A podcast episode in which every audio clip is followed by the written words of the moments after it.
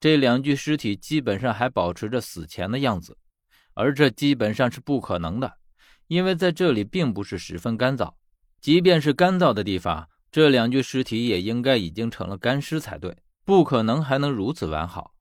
可矛盾的是，如果说这里并不干燥，而是潮湿的话，尸体就更不可能被保存的如此完好了，而是早已经腐烂不堪了。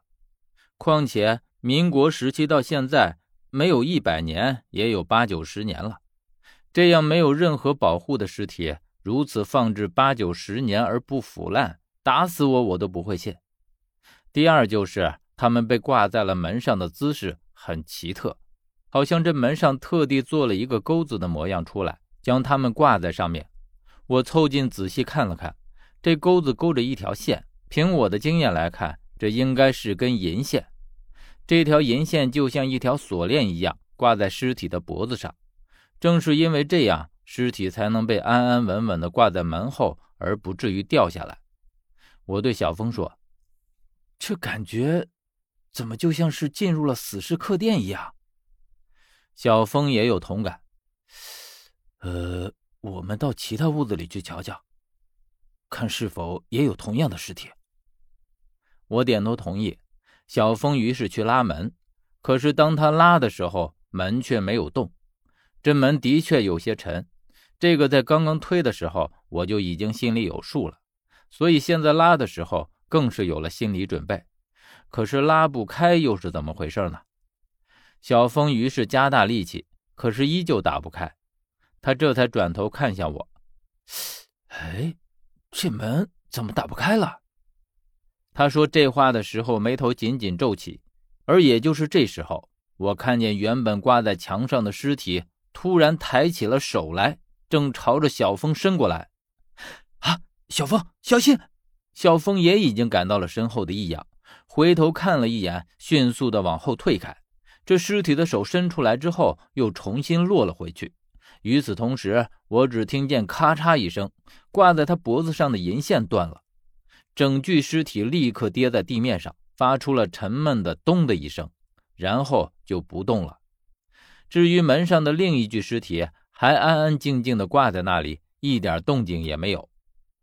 我觉得眼下的情景不会就此结束，这才仅仅是一个开始。果真，接下来门上发出了另一个声响，只见原本挂在门上的尸体已经落到了地上，因为他原本踮着的脚尖已经变成了稳稳地站在地上，他依旧用那毫无生气的眼睛看着我们。如果不是意识到他已经没有挂在门上了，我还当真会以为他根本就没有动过。小峰说：“我们得赶紧出去。”说着，我望了一眼整个屋子，这才发现整个屋子除了这一扇门，竟然连个窗户都没有。小峰拔出了匕首，打算像之前我们在墓里遇到起尸那样。在他还没有构成威胁的时候，就将他给扼杀了。于是，在小峰掏出匕首的时候，我已经知道他想干什么了。小峰的第一个目标，自然就是从门上跳下来的那一具，因为地上的那具跌倒之后就再没有任何动静，反而是站着的这一个，充满了诡异的气息，感觉有一种潜在的威胁。小峰来到他身前，几乎是毫不犹豫的。将匕首顺着他的脖子转了一圈，而且依旧是很轻松的，这具尸体的头颅就被割了下来。可是，直到他的头颅落在地上，我们才真正的意识到，这个时候才是最危险的时候。这具尸体虽然依旧保持着死前的模样，但是毕竟已经是一个死人了。头颅被割掉的时候，自然没有丝毫的血喷出来，但是血没有喷出来。却有一股黄褐色的水从里面喷射出来，就像活人被砍头那一瞬间鲜血喷涌而出的情景一样。小峰和我猝不及防，都被或多或少的见到了。小峰因为离得最近，满头满脸都被喷了个彻彻底底，这液体有些橙黄，带着一股微微的腥气。除此之外，倒也没有什么异常的现象。我看见小峰很不解地回头看了我一眼。很明显，他也不明白这究竟是为什么，但是我也不明白。